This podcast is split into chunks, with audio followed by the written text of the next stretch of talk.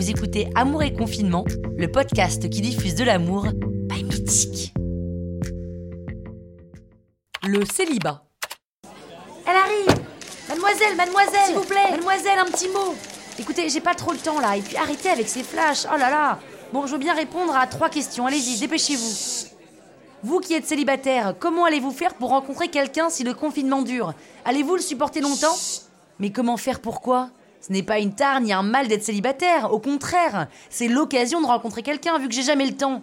Là, au moins, je vais pouvoir me balader tranquillement sur Mythique, sans me mettre la pression, faire ma sélection sans avoir à regarder ma montre, parler avec qui je veux, quand je veux, loin de toute pression. Je suis occupée toute l'année, donc le confinement pour moi c'est la meilleure période pour vivre pleinement mon célibat.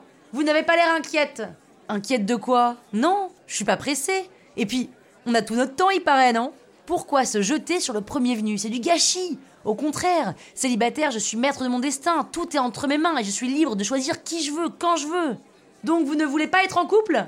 Si, mais je veux pas que ce soit forcé, je veux une rencontre authentique. Et pour ça, j'ai besoin de discuter, j'ai besoin d'apprendre à connaître l'autre, à le découvrir. Et alors, faire ça depuis son canapé, c'est quand même une situation rêvée, non? Allez, justement, je dois aller me connecter. Mademoiselle, mademoiselle Désolée, j'avais dit trois questions, merci. Beaucoup pensent que le célibat est une souffrance. Au contraire, le célibat est une liberté qui, si on décide de le quitter, doit être pour un coup de cœur partagé.